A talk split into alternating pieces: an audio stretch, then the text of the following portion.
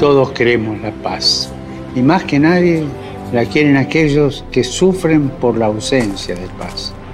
Podemos hablar con palabras espléndidas, pero si en nuestro corazón no hay paz, no la habrá en el mundo. Con cero violencia y 100% de ternura, construyamos la paz evangélica que no excluye a nadie.